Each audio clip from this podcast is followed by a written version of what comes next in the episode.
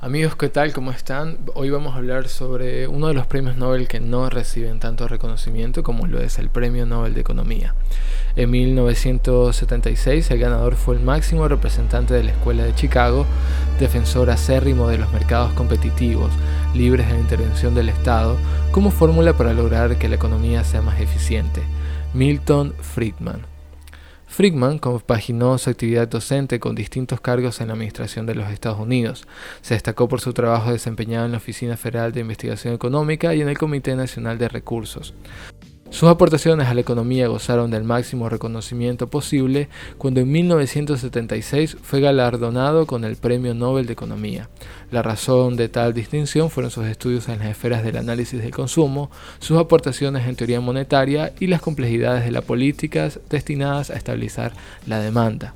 El diario estadounidense The New York Times publicó una carta de dos premios Nobel, George Wall, Medicina, y Linus Pauling, Química y Paz, en la que criticaban al comité de premiación por una deplorable exhibición de insensibilidad al otorgarle al premio a Friedman. Se sumaría también el Nobel Salvador Edward Luria, que calificaba la decisión del comité como perturbadora y un insulto para la gente de Chile que cargaba con las reaccionarias medidas económicas avaladas por Friedman. En diciembre, cuando Friedman viaja para recibir el premio, se produjeron diferentes manifestaciones.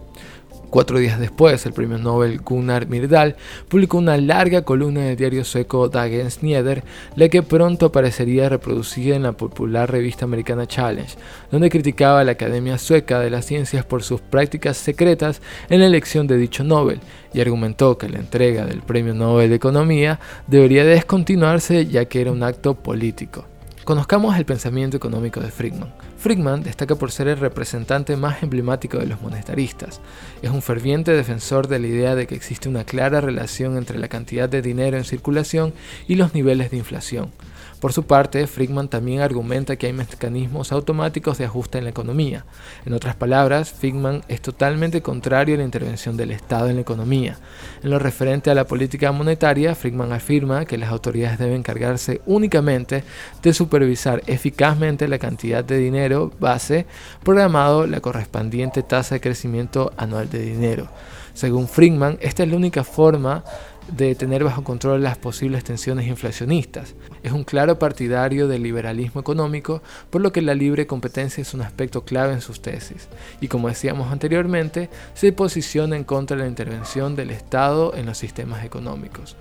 Hoy en día tenemos que reconocer las razones que tenía Friedman para determinar de que la intervención del Estado en los sistemas económicos lo único que ocasiona es irregularidades.